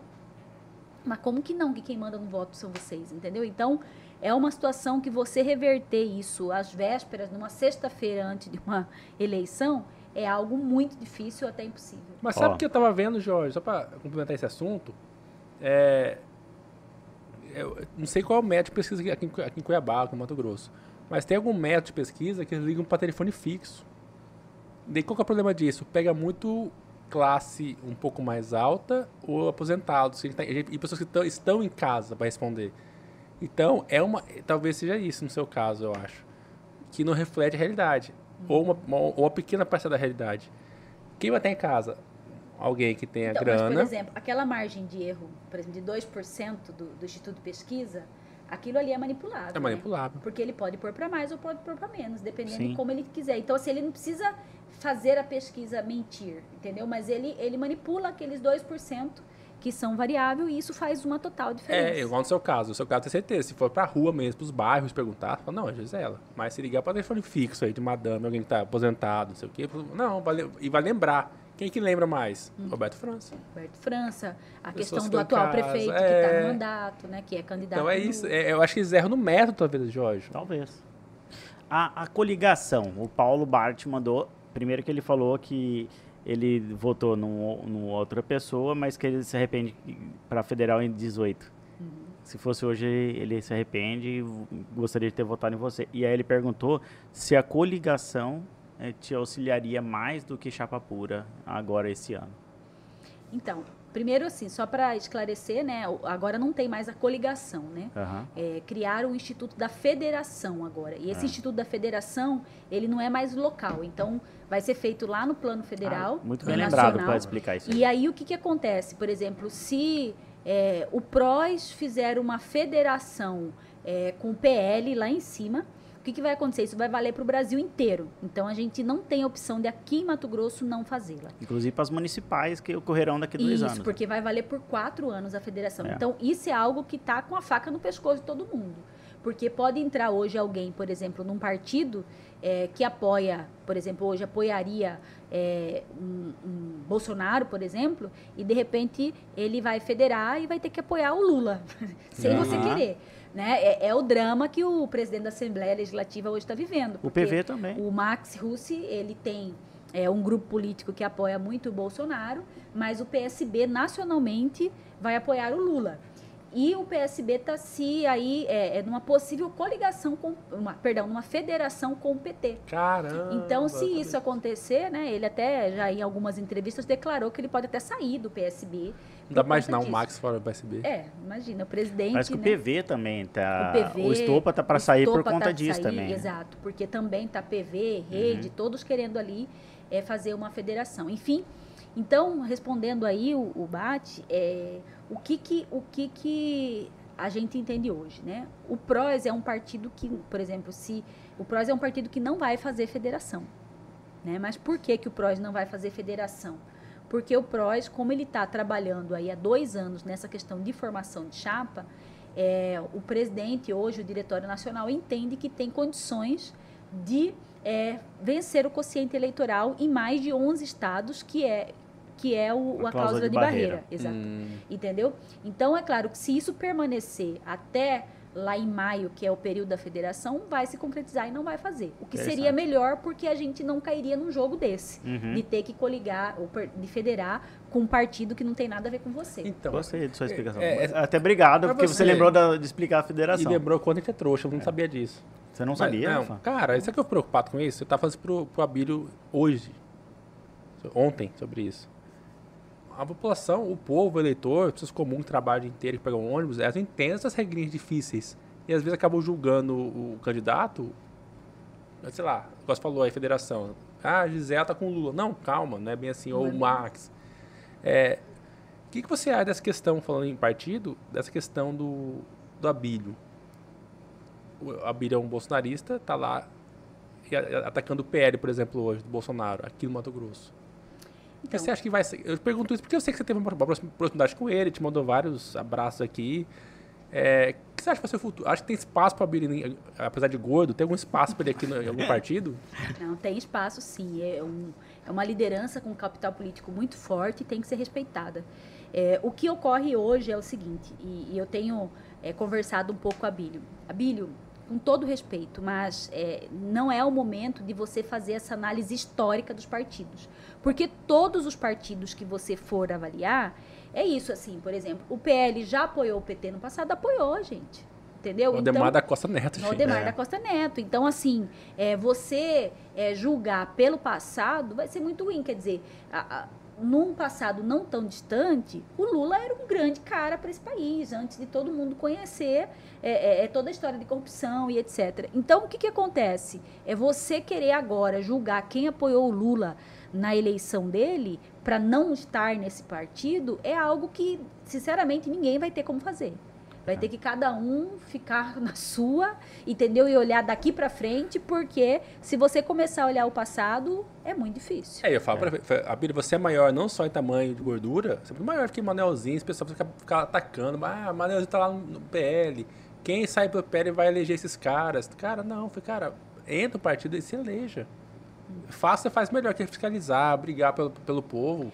Aquilo que você falou, as pessoas hoje, eu penso isso, né? Que, e quando a gente conversa com as pessoas, a gente sente muito. As pessoas querem, se elas gostam de você, É de do você. seu trabalho, é você. É Ela isso. não quer saber do Ninguém partido. e sabe É. qual parte a Gisela tá, igual a Gisela. Então a gente, e aí, É. assim, a gente que conversa um pouco mais, nós estamos numa bolha, né, que a gente se preocupa tanto com essa questão do partido que a gente, a gente vai se castigando, né, Uhum. o tempo todo por conta disso. Claro, é importante, sim, é fundamental, né? Por exemplo, eu estou num partido que hoje eu estou porque me dá a liberdade de poder escolher o meu presidente da república, porque eu não tenho nenhum Show. cacique mandando em mim e tudo mais. Agora, é como eu- falei com o meu próprio presidente nacional. É, o partido tem que fazer uma chapa competitiva para eu estar nele e ter condições de ganhar a eleição. Né? Assim como é, essa situação. Senão, o que, que acontece? Senão você vai ter que pensar em outro partido. Uhum. Né? Da mesma forma, o Abílio, né, que você menciona aí, quer dizer, ele vai ter que analisar um partido em que ele tem, que seja razoável, que aceite as propostas dele hoje, né, que aceite ele, mas que também é, ele tenha chances reais de vencer. E, qual- Perfeito. e tem algum partido que você em mente, você- se fosse sugerir algum partido pro Abílio, qual seria? Porque eu só consigo Ah. imaginar o PL pra ele. O PROS, né? O PROS é um partido para Abílio. Aí, Mas gente, tá, mas- Eu tô dizendo, mas assim, de novo, dentro disso que nós estamos falando aqui, né? É, acredito que é, é bastante complicado hoje você. É isso. Se todos os bolsonaristas forem pro PL, não cabe lá. É Todo isso. Não elege. Não, mas Mato Grosso, vai todo mundo. É, então não, não vai caber lá. Então é importante a gente é, conseguir é, respeitar tipo esse capital político que o Abílio tem, que a Gisela tem e tudo mais dentro do partido que eles são competitivos, são passíveis de ganhar para chegar lá. É isso que eu né? falo pra todo mundo, tanto pros eleitores, pros comuns e pra político. Pra mim, partido é veículo. É um veículo.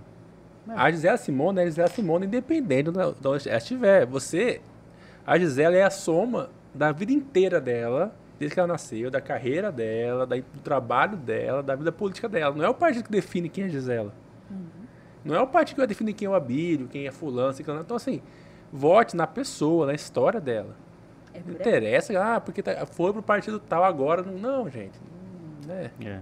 Pessoal, essa conversa tava tão boa, mas tão boa, que nós esquecemos de falar de- dos patrocinadores dela, você acredita? Verdade, cara. Nós começamos, a gente sempre fala no início, mas foi tão enriquecedor todo o nosso a gente pede patrocínio, mas tem que pagar as contas. gente. É, Tem que então eu vou falar pro Rafael Ah, deixa hoje. eu falar, inclusive estou sentindo falta de algumas coisas aqui, porque Ah. eu falei no início que eu sou eu sou fã aqui. né? Aham. Eu não ganhei caneca. Ah, então, está sem dinheiro esse É, mês. Esse mês É. foi tão feio. Eu vou, fica a promessa, eu vou mandar sua caneca lá no não Procon. tem pizza. Ainda bem que eu ganhei bolo. Ah, cobra o Rogério da Alphaville Pizzaria, ao É. por favor. Então, isso aí É o Rogério da Alphaville Pizzaria, até agora não chegou essa pizza. Até agora não chegou. Ele falou que ele tava de folga hoje. É, que é que tretou no grupo nosso aí, Aham, é. com, com uma galera lá que não é Ele é bolsonarista, ele é bolsonarista roxo. Ele é muito bolsonarista. É. É nosso amigo. Rafa, faz os- o merchan. Eu queria falar primeiro da Alphaville Pizzaria, É, que é a melhor pizza de Cuiabá, cara, sem dúvida. justamente. Beleza, fica ali no Alphaville Mal 2, né, Jorge? Sim. Cara, mas é uma pizza que a massa é gostosa, aquela massa crocante, né? É uma pizza, sabe que é ingrediente que de qualidade? E qual é o melhor ela. sabor? Fala aí. Cara, eu não sei, porque todos que ele manda aqui, eu gosto de qualquer coisa com bacon. Qualquer coisa com bacon, mas lá você pode fechar o olho, escolher um sabor e, e Você é pedir. palmeirense também? Não. Não, São Paulino, Ô, Gisela. Tá gostando de você, Gisela. Você falou Aqui, de aqui bacon. todo mundo é São Paulino. Você falou de bacon, eu lembrei do Palmeiras. Não, não dá pra. E eu te, eu te convido a pedir, a- a- aliás, pedir de pé de graça pra ele. Ele não vai estar ouvindo agora isso. Fala, cara, ó, eu tive turmas políticas, manda minha casa com uma pizza. Ele vai mandar pra você. Pode deixar. Fala, faltou lá A no pizza é dia. maravilhosa. Nova. Não, é- deve estar chegando aqui a pizza, inclusive. Temos também o Japidinho, que é nosso patrocinador desde o começo do programa, do Fernando, maravilhoso, que fica aqui na Vila do CPA, o prédio novo dele, maravilhoso. A melhor comida japonesa do Mato Grosso, com certeza. Um abraço pro Fernando. Fernando. É, satélite Escritório Contábil lá em Ronópolis, que é quem cuida das nossas finanças aqui, a parte contábil, imposto, que eu não entendo nada disso. E você que vai ser, ah, você é pré-candidata candidata federal, saiba que em Rondonópolis tem um hotel muito bom para a senhora ficar lá, que é o Hotel São Paulo. Bacana. Bem ali no centro de Ron- de Rondonópolis, muito legal. Eu e o Jorge, que em Rondonópolis, ficamos lá. Tá? Então, é isso, Gabrielzinho. Tem mais alguém? Ah, é o Cheiro Verde. Ah, já foi o Cheiro Verde? Restaurante Cheiro Verde? Sim. Aqui no Paraguai? Cara, que Muito aquilo. bom. Bolinho de carne do Erez, hein, Jorge? Essa hora falando de comida. Pois é, ó, ó o Rogério passando vergonha na gente, cara. Justamente A hoje. pizza que não chegou, nós não tivemos Gisela. a pizza. Mas eu vou falar a verdade. Posso falar a verdade da Ah, pizza? Por favor, cara. Vou falar a verdade. É que o Gabrielzinho, Hum. ele fez o favor de parar o carro no lugar errado. E aí foram, e o, o- a turma do Emanuel Pinheiro foi lá e pum, guincharam o uninho, o neira do, do Gabrielzinho. E aí nós ficamos, Vai ficar Gisela, cara hoje... essa brincadeira aí. Vai, vai ficar bem caro. E aí a gente ficou hoje o dia inteiro aqui, a gente tentando resolver essa questão, e a gente acabou que não organizou essa questão da pizza. Pronto, falei a verdade. Ah, mas o Rogério também, se não tivesse estressado no grupo hoje mais cedo, É, ele teria mandado, né, teria Rogério? mandado, é. É. É isso. Aí ele tá até falando aqui, liberdade para o Uno. Vamos pedir. Amanhã, se Deus quiser, nas redes sociais vocês vão ver a, li- Hashtag. a, a liberdade pro Uno do Gabrielzinho. Gisela, muito obrigado pela sua presença aqui. Não, peraí, não é assim. Ah, Quer encerrar o programa assim. calma, ela vai ter a mensagem final dela. Tem mensagem final, É. tem a, a do desafio. Ah, é, Deixa, verdade. Desafio. Então vamos, desafio, depois mensagem final. É, aqui tem um desafio, que é muito original também, que a gente pede pro convidado ligar para alguém ao vivo. Não é só ligar, é ligar do Viva Voz. Nossa. Acha, Nossa, já foi ótimo. Pra que você pediria pra, pra Gisela ligar? Não sei.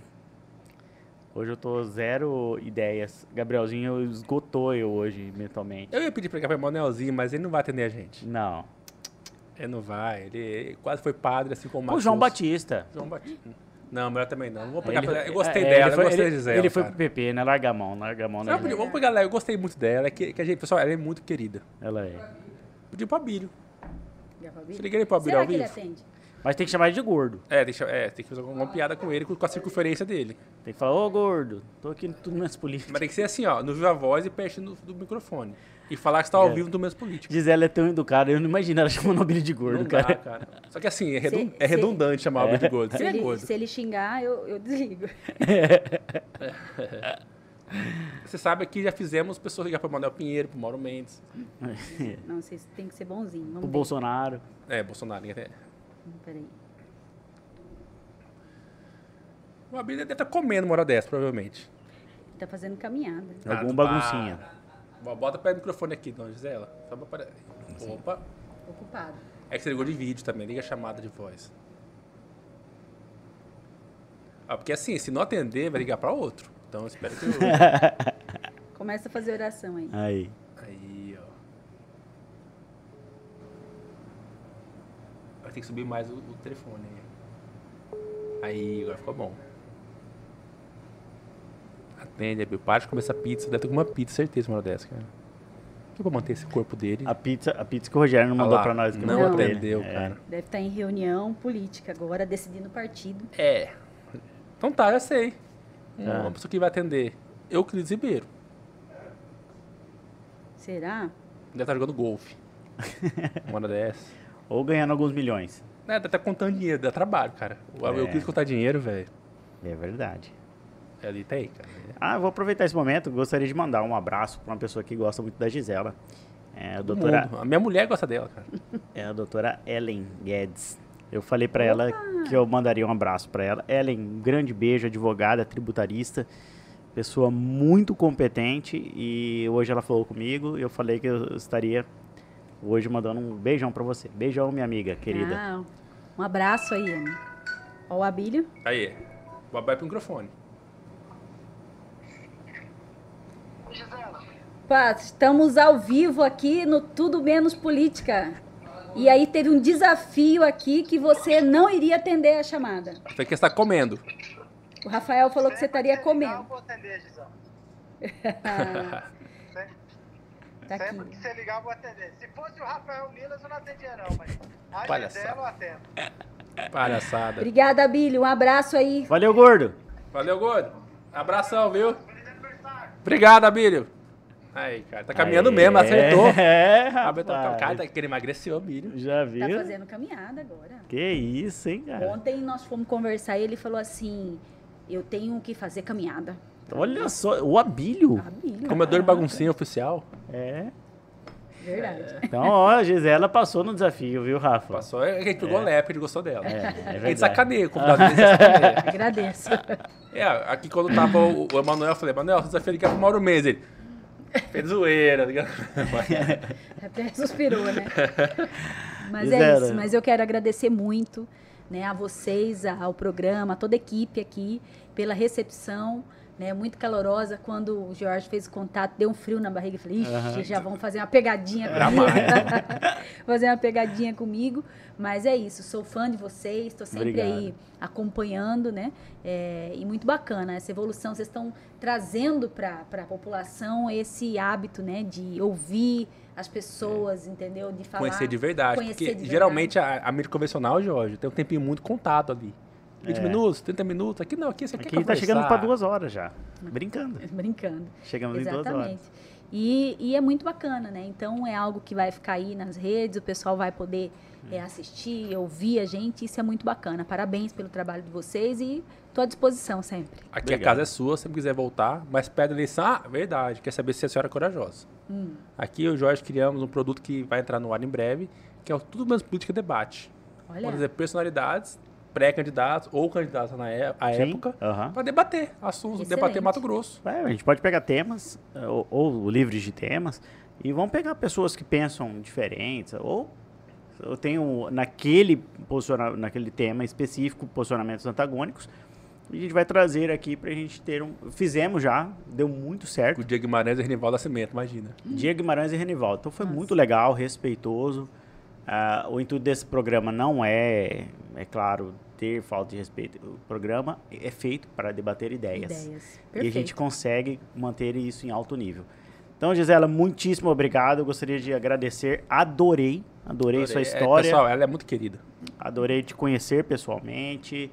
É, de fato, você é, é a mesma pessoa que a gente conheceu nos programas políticos. Você é essa pessoa. Aliás, você é muito melhor conhecendo pessoalmente. Então, muito obrigado. Muito obrigada, eu que agradeço.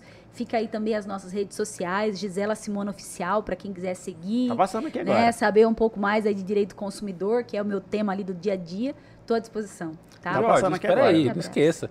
E quem for preguiçoso não quiser assistir o programa inteiro, Não, calma, eu ainda vou fazer. Gisela, esse programa está no nosso canal do Tudo Menos Política, no YouTube. É, ele também vai estar ah, no Spotify. Então, assim, as- o Abílio Gordo pode estar fazendo a caminhada, ouvindo. vai a chamar de gozo, cara. É maldade isso. É bullying, já. É, é, no Deezer, Apple Podcast, Google Podcast, todas as plataformas, as melhores e maiores plataformas de podcast, é somente áudio. É, e os melhores trechos deste nosso bate-papo estará no canal do Cortes do Tudo Menos Política. Sabe aquela pergunta boa, interessante que o Rafael fez? Que ele é um cara inteligentão.